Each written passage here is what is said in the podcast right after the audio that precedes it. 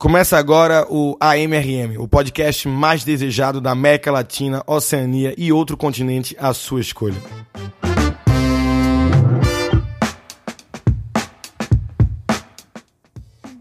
Eu sou o Rodrigo Marques e estou feliz que você está aqui mais uma vez me ouvindo. Muito obrigado. Muito obrigado a todas as pessoas que me mandam mensagem pelo Twitter, Facebook, Instagram, que fazem stories marcando, ouvindo podcast. É, eu fico muito feliz. Isso me incentiva a continuar. É, então, também mandem para as pessoas. Vamos, vamos fazer essa corrente do podcast.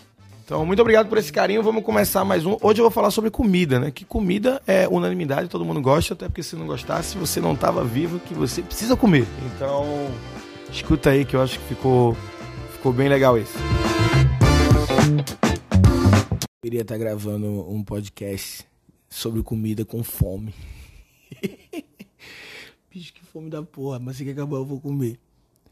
Manhã sempre me disse, Rodrigo, você não pode ir no mercado com fome.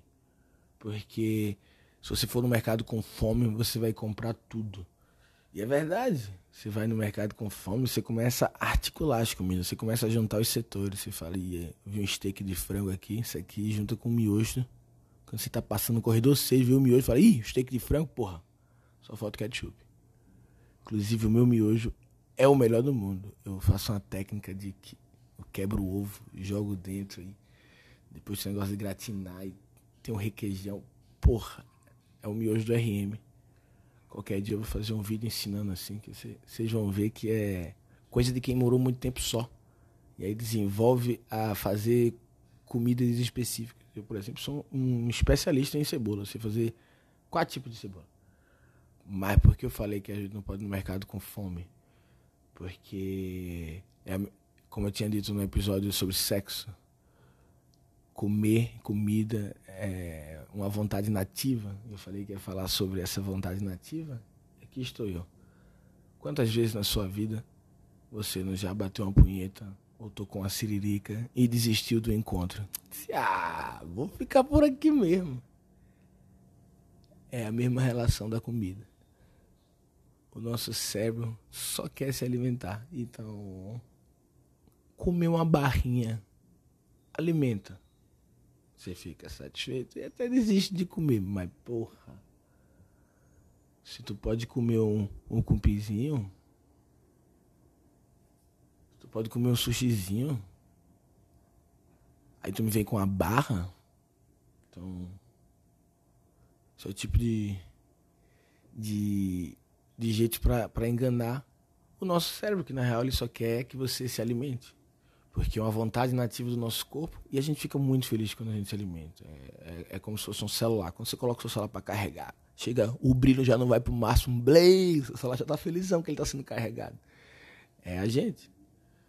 A grosso modo, nós somos uma tapaué. A gente abre, coloca a comida dentro, fecha e depois abre, joga a comida fora e coloca outra, sendo que por tampas diferentes. Essa parte das tampas diferentes é, é essencial. É uma Tupperware mais moderna que tem entrada e saída. Que chama Corpo Humano. Eu, eu sinto que, que a gente tem essa vontade muito grande por estar tá querendo comer, porque o nosso corpo fica realmente gritando isso hora toda, principalmente para açúcar, viciado em doce. As pessoas são viciadas em doce porque é isso, porque o, o corpo tá querendo.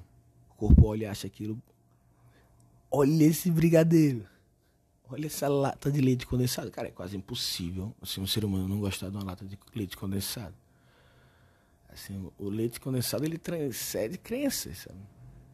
A primeira pessoa que colocou leite condensado na boca disse: O que, que tá acontecendo aqui? Então, se você perguntar para várias pessoas, elas terão como coisas preferidas da vida vai ser comer. Tem gente que prefere comer do que transar. Normalmente vai girar sempre entre as vontades nativas que eu, que eu falei lá no, no episódio do sexo, que é comer, transar e dormir. Que é tudo que o nosso corpo quer. E se você faz na sequência, puta que pariu. Você sai vai num. sei lá, no rodízio sushi. Aí depois volta. Espera, espera o bucho baixar, né? Porque não dá pra transar logo, senão passa mal. Às vezes é bom até transar antes. Vamos inverter a ordem, já sei. Olha o date perfeito. Transa forte, transa forte, transa forte. Blau, blau, blau, blau, blau, blau. Sushizinho. Depois volta. Filmezinho. Vê até o ponto de virada, né? Que você já tá muito cansado. Dá uns 25. Blau. Dormiu, acabou. E aí você, além de ter feito um checkpoint em três vontades nativas, ainda assistiu um pouco de, de cultura, arte, valorizando os seus iguais. Eu tenho um paladar infantil, é o, que as pessoas dizem, né? Eu sou aquela pessoa que pula a primeira parte do, do self-sex. Até já fiz um texto de stand-up falando sobre isso. E eu realmente pulo, para mim não, não, não, faz sentido. Eu nunca, nunca gostei de verdura, fruta. Já me esforcei pra caralho pra tentar. Assim, maçã, eu tenho um ódio de maçã. Eu tive infecção intestinal quando eu era mais novo. Me obrigaram a comer maçã a semana toda, assim, cara. Eu tenho vontade de jogar maçã nos outros. Uma raiva de maçã. Maçã, azeitona e bacalhau poderiam explodir no mundo. Como é que vocês servem a porra do bacalhau sem avisar para ninguém, cara. Em festas de 15 anos, casamento, essas coisas, vocês colocam a porra do bacalhau do lado de um quibe, do lado de um, de um bolinho de queijo, do lado do empanado de camarão. Porra, como é que você acha que, que, que, que essas comidas maravilhosas se sentem sabendo que o bacalhau tá lá entre eles? Cara, o bacalhau ele é agressivo, assim. É, porque tem muita comida que eu não gosto, tipo alface. Alface eu não gosto, mas foda-se. Se eu mastigo, falo, ah, caralho, alface, engulo. Mas o bacalhau, eu preciso me retirar do, do ambiente. Assim, quantas vezes eu lembro na minha vida de correndo por dentro de um salão do Recife de eventos, uma Blue Angel da vida, de terno, com a porra de um bacalhau sambando na minha boca para eu ir cuspir no banheiro. E aí, cada vez que você vai ficando mais bêbado, você vai. Você vai ficando mais difícil chegar no banheiro sem passar mal pra caralho. Eu lembro que a minha ex me ajudava com isso. Ela era. Como se fosse, eu não lembro como é que é a palavra, degustadora, não era? É, quando chegavam os salgados, ela experimentava antes para ver se tinha algum de bacalhau, porque era uma treta na minha vida. E aí agora que eu estou solteiro, Estou vivendo um mundo de aventuras de bacalhau. Se bem que faz tempo que eu nem vou para essas festas. O povo agora tá começando a casar, né? Acabou, acabou as minhas festas de, de 15 anos de formatura. Agora o povo tudo, tudo casando. Parem de casar. Faltava falar sobre comida. Eu não como alface. Essas comidas que a galera coloca e fala, eu vou colocar essa aqui para dar gosto. Aí eu falo, mas eu não gosto. Aí a pessoa fala, mas não tem gosto. Então seu argumento não tem sentido. Porra, você. Tem gente que, que, que, acha que, que no cheeseburger faz parte o alface. Não faz. O cheeseburger é a carne e queijo. É a carne e queijo. Alfa... Eu tiro alface e tomate, picles, tudo. Porque são menos calorias. Se você comer um hambúrguer, queijo, pão e alface, tem uma quantidade de calorias. Se você tirar esse alface e o tomate, tem menos calorias. Então, não comendo essas coisas, automaticamente eu estou fazendo dieta. é, eu me deixo usar meus argumentos. Eu sei que que tem alguns nutricionistas agora que estão dando um murro na cabeça. Blay, Blay, Blay. Eu vi um documentário no History Channel, não sei se nem se a pronúncia é, é, é correta. Toda vez que tiver um nome que for de, de outro idioma, eu quero que vocês tenham certeza que eu não tenho a menor certeza o quão correto está o que eu estou falando. E aí eu assisti um documentário que era sobre pessoas que pessoas que descobriam a coisa por si mesmo. Aí tinha o do cara que ele descobriu anestesia, que ele foi para um circo e aí um cara cai, ele viu um cara caindo e aí tinha, ele estava utilizando aquele gás hilariante. O cara caiu e entrou um pedaço de madeira no braço do cara. E o cara continuou rindo. E aí o cara disse, velho, tem um pedaço de madeira dentro do teu braço. Aí o cara, eita porra, rindo pra caralho, tirou o um pedaço de madeira. Aí o cara fez, velho, esse gás aí, aí tem alguma coisa. E aí esse cara era dentista, contei essa história só para ilustrar esse tipo de documentário que teve esse episódio que eu vi, que era de um cara que eu creio que é nutricionista, ele que fez os primeiros estudos sobre alimentação. Também não tenho certeza, foi o que eu vi nesse documentário e até tentei achar aqui, mas eu não consigo lembrar o nome. É, esse maluco, ele começou a comer tudo e a anotar, assim, mas comer tudo no sentido de que ele passava um mês só comendo carne, um mês só de carne, um mês só comendo azeitona, um mês só azeitona para dentro. E ele começou a registrar em seu diarinho tudo que ele estava comendo e o que é que estava acontecendo no corpo dele, quais as reações. Sabe? Tipo, eu acordei, estou me sentindo assim, assim, assim. E aí ele fazia os exames e, e registrava absolutamente tudo. E aí, obviamente, depois de um tempo fazendo isso, ele morreu, né? Comendo errado pra caralho. Sendo que quando ele morreu, ele deixou o diário. E esse diário serviu para a gente não passar o dia todo tomando banho de leite condensado, porque a gente sabe que vai morrer. Se bem que a gente iria descobrir depois, mas esse cara deu um adianto da porra, então. Muito obrigado, cidadão, que eu não lembro o nome e não lembro o documentário, mas que legal que você andou por esse planeta. É... E aí falar sobre umas comidas diferentes que eu vi, que é a gelatina, né? O pessoal fala, comida diferente não, né? Comida que, que as pessoas têm medo de saber o que tem dentro, né? Que é a salsicha do, do cachorro quente, que aparentemente tem um porco triturado lá dentro, não sei o que é que tem, mas as pessoas dizem que se você souber o que, é que tem dentro da salsicha, você não come mais. E aí, como eu gosto de salsicha, eu vou vivendo nesse mundo de hipocrisia e continuando comendo minha salsicha. Eu, mas eu vi o que, é que tem dentro da gelatina. Eu sei que a gelatina parece que é o couro do boi, é o colágeno, o couro do boi triturado, e aí depois ferve, aí faz um pozinho, que esse pozinho é o colágeno, que aí ele faz a gelatina. Então aquela gelatina de morango é couro de boi triturado. Então, o que será que é pior? Um cachorro quente ou uma gelatina?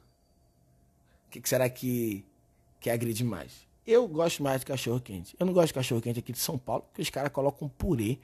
Purê? Purê? Purê? Purê com arroz, purê com macarrão, purê, purê com carne. Purê não é com salsicha e no pão. Mas a galera aqui diz que é pra, pra prender, pra não, não cair as coisas. Então, o purê, ele é utilizado como, como cola e eu acho que é uma falta de respeito para com purê, porque eu gosto de purê demais. Meu purê, eu faço purê, eu coloco leite, eu coloco queijo ralado. Eu sei cozinhar pouquíssimas coisas, cebola, purê e miojo. Mas também faço no top. Negócio da, da, da Michelin, assim. Eu não sei também se a pronúncia correta é Michelin, Michelin. Aí é francês, aí é mais complicado, é Michelin. Michelin não é nem fudendo. É aquela marca de pneu que eu descobri que eles têm aquele aquele guia guia Michelin de, de restaurantes é o mais pica e foda do mundo. Ele só vai até três estrelas. Olha isso, os caras economizaram até na estrela. Os caras só vão até três estrelas. E se um restaurante tiver três estrelas, ele automaticamente já está sold out nos próximos seis meses. Olha o nível de pica que é esse guia Michelin de avaliação. Aqui no Brasil parece que tem pouquíssimos restaurantes que tem. Não tem nenhum que tem três estrelas, pelo que eu soube. E tem acho que alguns aqui em São Paulo e no Rio tem uma ou são duas estrelas. E uns restaurantes assim, tudo. Tudo foda. Aquele restaurante que, que vem uma, uma comida muito. com muito, muita informação, sabe? É, não sei o que, reduzido, flambado. É, com extrato misturado, cadenciado, amolecido, banhado, salgado e pitado, marmorizado. Porra toda, a galera mete umas palavras. É... Eu vi um filme até que é de um cara que ele queria ganhar um, três, as três estrelas do Michelin, não lembro o nome desse filme também. Ele queria ganhar as três estrelas e ele ganhou duas e ficou puto. E aí ele se puniu abrindo um milhão de ostras, a punição dele. Ostra que é a minha comida preferida. Sempre foi, mas apesar do paladar infantil, ostra é algo que claramente eu não comeria, sim, depois de velho. Porque eu, como eu sou recifense, boa viagem, manhã me levava muito. E mãe adora ostra. Então mãe comia ostra desde que é pequeno. Não, desde que era pequeno eu acho também. Mas ela me deu ostra desde que eu sou muito pequeno. Então eu não lembro de não gostar de ostra. Eu só evito ostras gratinadas, porque não dá para saber se tá boa. E aí você às vezes come uma ostra que teve problemas em sua adolescência, usou crack, e aí essa ostra ela dá uma parada dentro da sua barriga que faz você vomitar por 25 vezes e talvez você até morra. Então, eu aconselho, se você for comer ostra, tomar muito cuidado e, e saber e comer alguém com alguém que conhece. É, ostra no Recife, na praia, você tem que ter um conhecimento, tem que ver se tem aguinha, se quando coloca o limão ela não dá aquela encolhida, o gosto. E aí se você nunca comeu, não sabe qual é o gosto da ostra, botou pra dentro, blá. Agora se tu for num restaurante no Recife que tem aqueles aquela que as ostras estão dentro do aquário, normalmente as dentro do aquário já tem uma confiança maior. Mas também é coisa tua. Agora, eu falo sempre do Recife que é onde eu mais comi ostra, né? Mas tem uns lugares foda aqui no Brasil para comer ostra também. Tem Floripa, Natal, porra, em, em, Pipa. Em Pipa tem umas ostras foda, umas ostras grandona. Eu. Voltando a falar do restaurante Michelin. Esse cara, ele ficou com a do filme. E aí ele vai tentar no filme fazer as três estrelas. Tem um. Um, um passeio, uma viagem que dura acho que é um ano. Que você vai em todos os restaurantes Michelin três estrelas do mundo e come o prato especial do chefe, tá ligado? Do cara que, da pessoa que ganhou as três estrelas. É caríssimo, assim, você tira muito tempo da sua vida, mas deve valer muito a pena, tá ligado? Porque são anos e anos e anos e anos de conhecimento de várias e várias culinárias com os melhores cozinheiros do mundo fazendo a especialidade dele. E aí ele te, te dá o prato e você vai lá e come. Eu penso muito em fazer isso, mas eu não sei. Vai ter uma porra de um três estrelas na Rússia, na Rússia, ó, em Portugal, que é bacalhau. Não importa se você ganhou três estrelas no Michelin, irmão. Eu não vou comer seu bacalhau. Então, eu não quero fazer esse tipo de desfeita. Eu sei que o paladar da gente muda a cada dois, dois anos, né? Mas eu não vou tentar mais o, o bacalhau. O bacalhau não funciona. Eu sushi, eu comecei a comer sushi. Sushi, eu, eu não gostava de sushi e comecei a comer sushi. Graças a um amigo meu, Eiji, que é a família dele tem um, um restaurante, Hakata, no Recife, que é muito bom. Ele começou a, a colocar os sushis para eu experimentando devagarzinho. O primeiro sushi que ele me deu foi um do Hakata que tem que é de cebola. Porra, uma cebola empanadinha dentro de arroz, de um arroz que você joga um teriyaki em cima. Porra, fica delicioso. E aí depois desse passou para o Carioca. No Recife a gente chama Carioca. No resto do Brasil acho que a galera chama de Hot Roll. Que eu acho que é talvez uma, uma ofensa com a, a culinária japonesa. Eu acho que os japoneses estão nem aí mais isso. E aí eu sei que comecei a comer esse carioca. E aí depois fui para outro. Quando eu me vi comendo um sashimi de salmão, eu disse, cara, eu estou um rebelde. Um rebelde, realmente assim. Tá passando um helicóptero aqui. É, é isso. É, não, tipo de coisa que não dá para controlar no meio de um, de um podcast. Gente, é, temos como cancelar o, o tráfego aéreo próximo à Paulista enquanto o Rodrigo estiver gravando o AMRM? Acharia ótimo. Ah, tem um cara, tá no Netflix até, é, Sushi dos Sonhos, é o Hiro, acho que é Hiro o nome dele um documentário sobre esse cara que eu acho que é o único sushi do mundo que tem três estrelas no Michelin. E esse cara é doideira, assim, o nível de perfeccionismo. Porque aqui no Brasil, a galera vai fazer sushi às vezes e aprende a fazer o arroz no YouTube. Vê um vídeo e fala, é aprender a fazer sushi. No Japão, a galera demora dois anos para aprender a fazer um arroz. E pra o Hiro, o Hiro é coisa de tipo décadas, assim. É, é doideira o nível de, de perfeccionismo desse, desse restaurante. É, parece que é 1.500 dólares, 16 peças de sushi você tem direito a comer e você demora seis meses, assim, para comer lá. O Obama comeu. Cada peça, o Hiro, ele mesmo te serve, ele mesmo coloca coloca a peça de sushi na tua frente e fica olhando pra tu, pra tu comer. Então, tipo, tu não pode nem comer e fazer, Ih! você tem que comer e falar, aê, Hiro, bonzão, hein? e aí, Eu, se eu fosse pro do Hiro, eu acho que eu ia comer. Exceto se o Hiro colocasse bacalhau, mas eu acho que não tem bacalhau no sushi. Acho que o bacalhau não entra no sushi. Tem que parar de xingar o bacalhau. Mas o, o Hiro, pra vocês terem ideia, vem chefe do mundo todo pra pedir pra ser estagiário dele, tá ligado? De graça, assim. Não ganhar porra nenhuma, só pra aprender o conhecimento do cara. E aí no documentário tem um cara que tá, tipo, ó, dois meses, três meses, sei lá, tentando fazer uma peça de sushi, que é um sushi de ovo. Todo dia. O cara ia chegava bem cedo, fazia e esperava o Hiro na entrada. Quando. Se o nome do cara não for Hiro, vai ser muito engraçado. Talvez o nome do cara seja Giro. Eu falei agora Hiro, desse Giro, Hiro.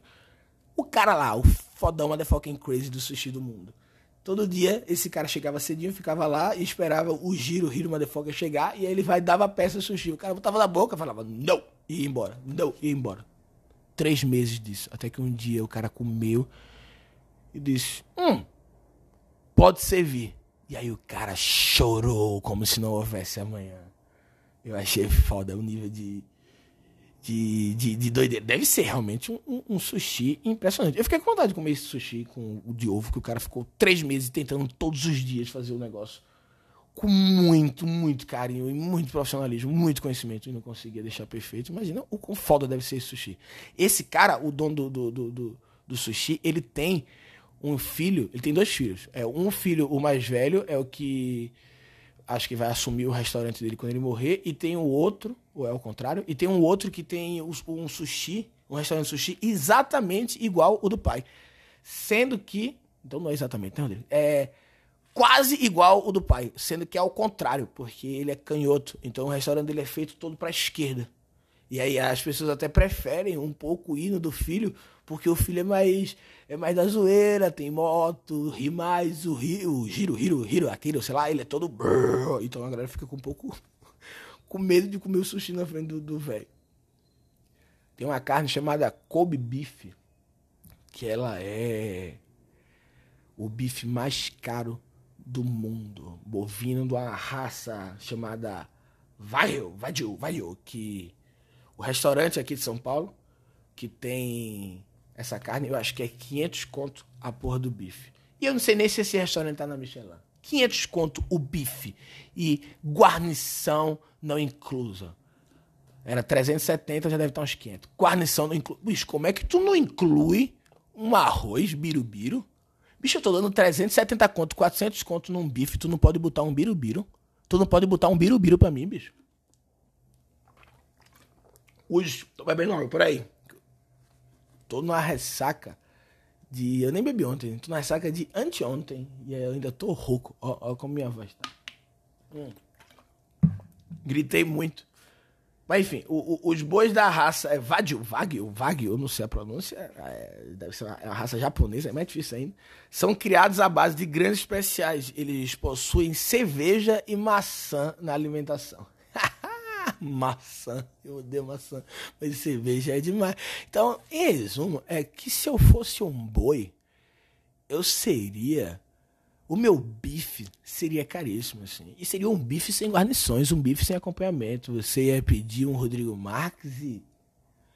Peça o seu birubiru e sua farofa do chefe por fora.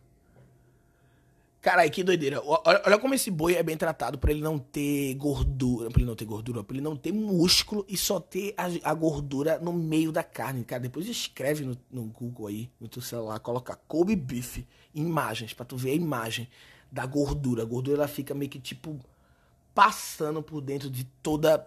É impressionante, por dentro de toda a carne.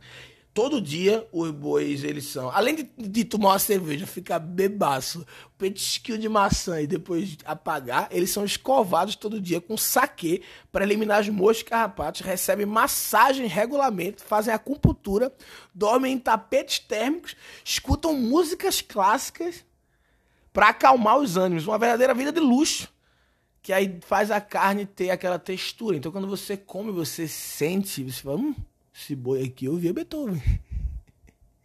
eu nunca comi, eu nunca comi. Eu eu vou experimentar um dia, porque cara, é muito carinho, né, com com boi. Eu, o boi tem uma espero que o boi viva muito tempo.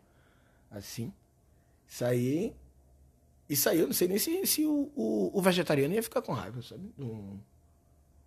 Que também é, tem que ver o jeito que mata, né? Tem toda, toda essa questão. Eu não quero entrar nessa polêmica, nessa polêmica de, de vegetariano ou não no meu podcast. Ela fala, por quê? Porque eu tô fazendo um texto de stand-up sobre isso já. então, não tem pra quê. É, mas, ó, eu queria falar uma coisa sobre o Kobe Beef. Apesar de ser o bife mais caro do mundo, eu, fazendo a, a pesquisa para esse podcast, né? Vendo as curiosidades, que eu sempre gosto de ver as curiosidades, eu vi que tem um, uma carne que é mais cara do que o buff, um Kobe Beef. Que são, os cientistas estão tra, tra, é, trabalhando para produzir em laboratório sem a necessidade de, de criar abate para os animais. Que é exatamente isso. Que não tem mais a, a morte do, do, do boi. Que é muito triste isso, de verdade, assim, não ter, não ter. É muito triste o boi ser tão bom e é muito triste não ter mais boi livre. Todos os bois vacas já nascem para morrer. Eu não sei se da. Acho que na Índia, mas eles já nascem já com a galera dele lá, que já vai ficar ele lá. Tem um propósito. Todo boi já tem um propósito, a vaca tem um propósito no mundo. Não existe, não existe uma mimosa selvagem correndo nos campos sem fazer um blém blém, sabe? É cadê Cadê o, um, um boi aventureiro, um boi que luta pelas suas comidas? Uma vaca, uma vaca da guerra, uma vaca foda, uma vaca que vai à luta, uma vaca. Porra! Voltando à carne que eu achei que era mais cara do que a bife, foi que essa que os caras descobriram sem o abate de animal. Em 2013, o Dr. Mark Post criou o primeiro hambúrguer usando células troncos de uma vaca. Então, tipo, completamente laboratório. Não, nem chegou a existir uma vaca. O cara, o cara, o cara fez só a peça. O cara vai fazer só a picanhazinha. Doutor, prepara um cupizinho só. Aí o cara botou aqui, ó, na máquina aqui, ó, plau, plau, plau, saiu o cupim. Sendo que 140 gramas teve um custo de produção estimado em 330 mil dólares. Então, se você é um boi e tá ouvindo esse podcast, queria falar aqui, irmão, enquanto não te diminuírem esses custos, vai dar ruim pra tu, cara. Cara, 330 mil é muito caro. Mas a galera, a galera dá um jeito. Vai ser demais, vai ser demais. A gente vai ter vacas correndo no meio da rua e a gente só comendo picanhas feitas em laboratório. E aí vai ser uma picanha com uma gordura impressionante. Quando o açúcar, agora eu começar as curiosidades aqui, né? Quando o açúcar foi introduzido na sociedade, os mais ricos eles ficaram instantaneamente interessados. Era um produto tão raro na época que foi estourado uma especiaria e se tornou caro demais para os plebeus. Toma, toma, e o açúcar é baratão. Um exemplo disso foi a rainha Elizabeth da, da Inglaterra. Era tão fã de doce que seus dentes eram enegrecidos e serviam como prova de sua indulgência, já que o açúcar era caro e as pessoas começaram a escurecer seus dentes com outras substâncias para parecerem ricos. Então. Já foi moda tu ter o dente ruimzão, assim. Um dente todo amarelado, cheio de cara. A galera olhar e falava: Ih, esse cara é gordo. Esse cara venceu na vida. Que gordo também, né? Tipo, gordo, com um dente escurão. Ela falava, caralho, milionário, né? Milionário. Aí é Mega Sena ou é da realeza. Alguns trabalhadores envolvidos na construção das pirâmides do Egito eram pagos com comida e cerveja. Porra, a cerveja tá em tudo que é canto dele. Olha, a cerveja tá na porra do bife mais caro. A cerveja tá no pagamento. Era na época que o, o... a agricultura extremamente valorizada antigamente. Extremamente. Acho que até hoje, mas era impressionante, tá? A ponto de, de o cara era enterrado. Olha isso. O, cabo ele era enterrado com poções de cerveja e de pão para levar consigo para pós-vida. Assim. Bicho, tu morreu, mas tu é meu amigo. Eu vou te colocar uma caixinha de cervejinha e dois pãezinhos de alho. Que eu não quero que você chegue no churrasco do céu sem nada. Ah, eu acho que os caras pensavam isso lá na época dos Tem que colocar uma cerveja boa. Tem que colocar uma cerveja boa, não é pro chegar com a, com a cerveja bosta no céu. Ah, a galera do céu vai ficar chateada demais. é.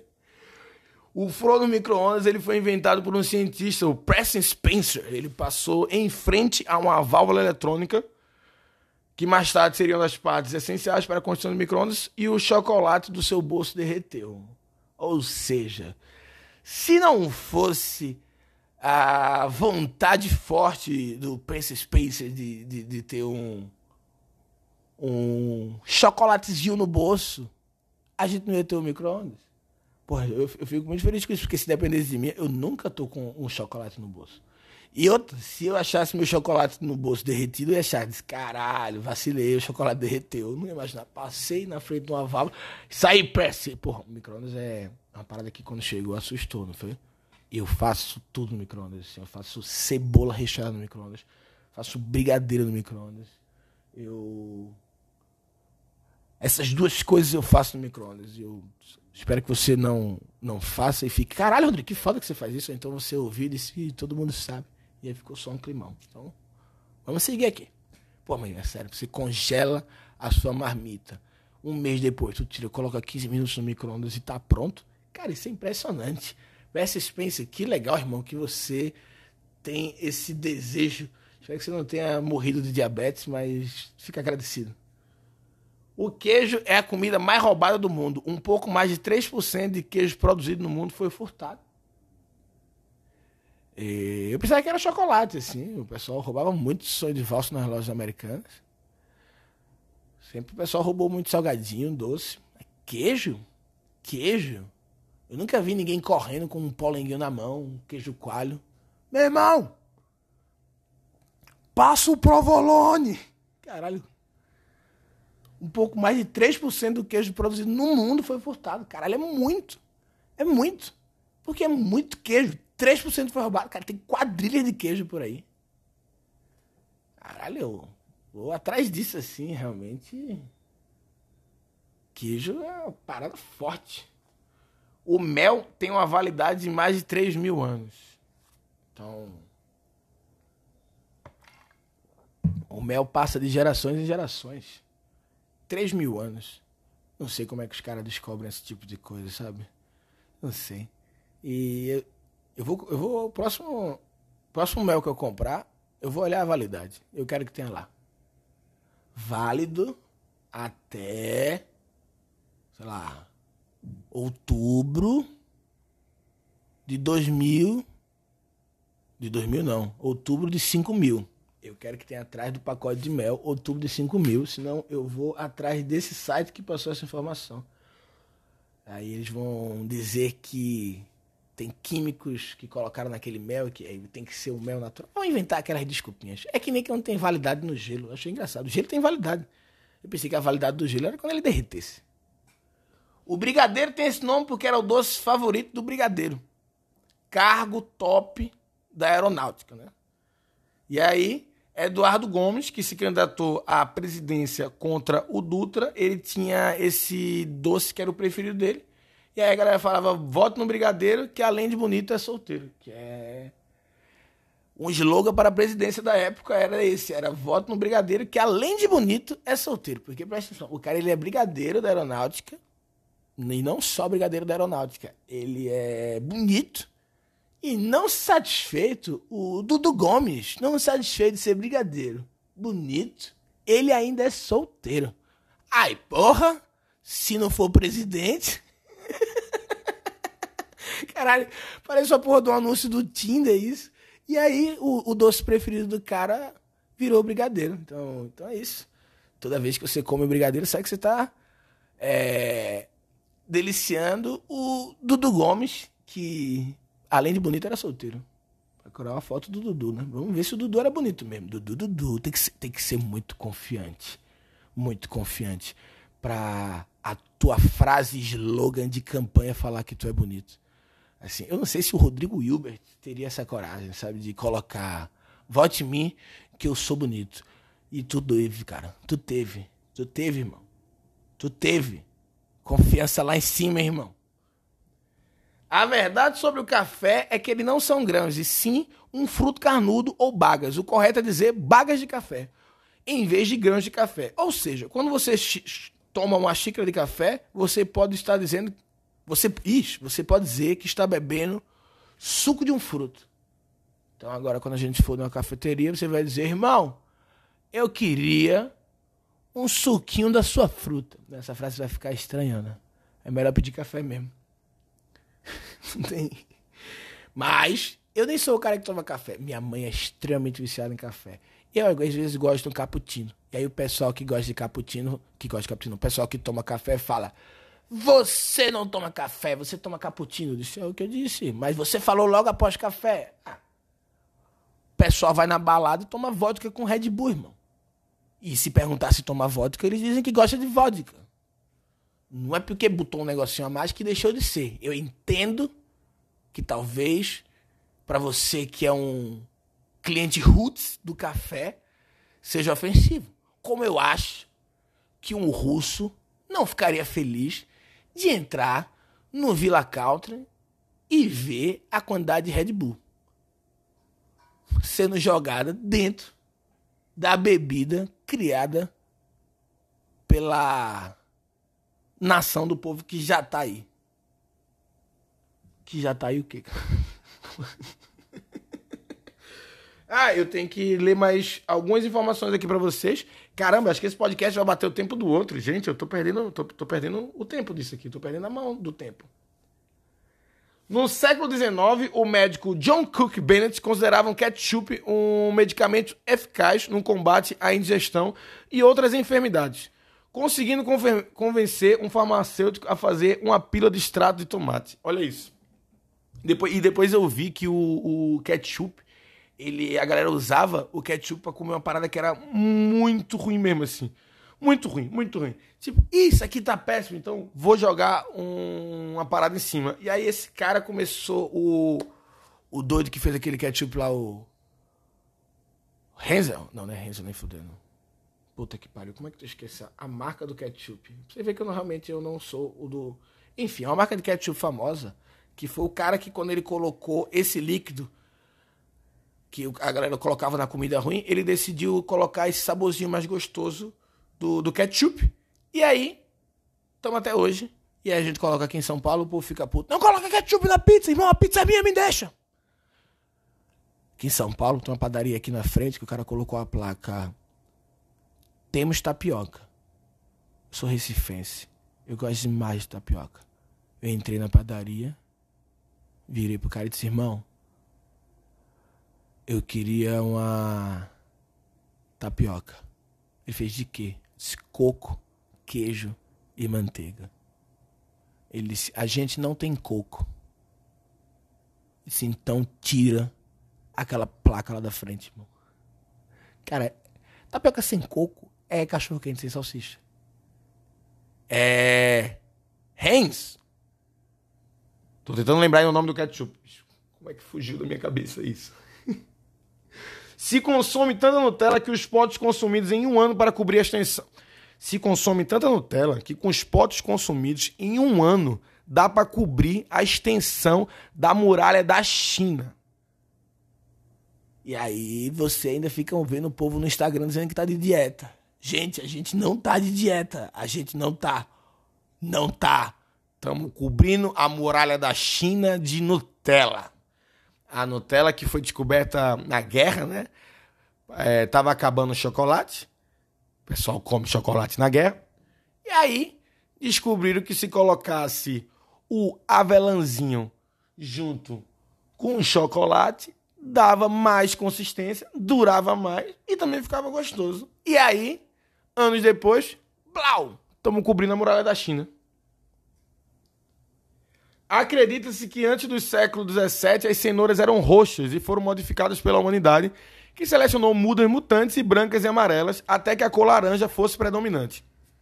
Há quem diga que os autores dessa variação alaranjada tenham sido fazendeiros holandeses que desejavam prestar homenagem à cor oficial da dinastia reinante no país. Então, a laranja é laranja porque os caras só pegavam as laranjas que ficavam brancona e colocavam só elas para frente para poder nascer cada vez mais alaranjada e fazer uma homenagem à cor da bandeira.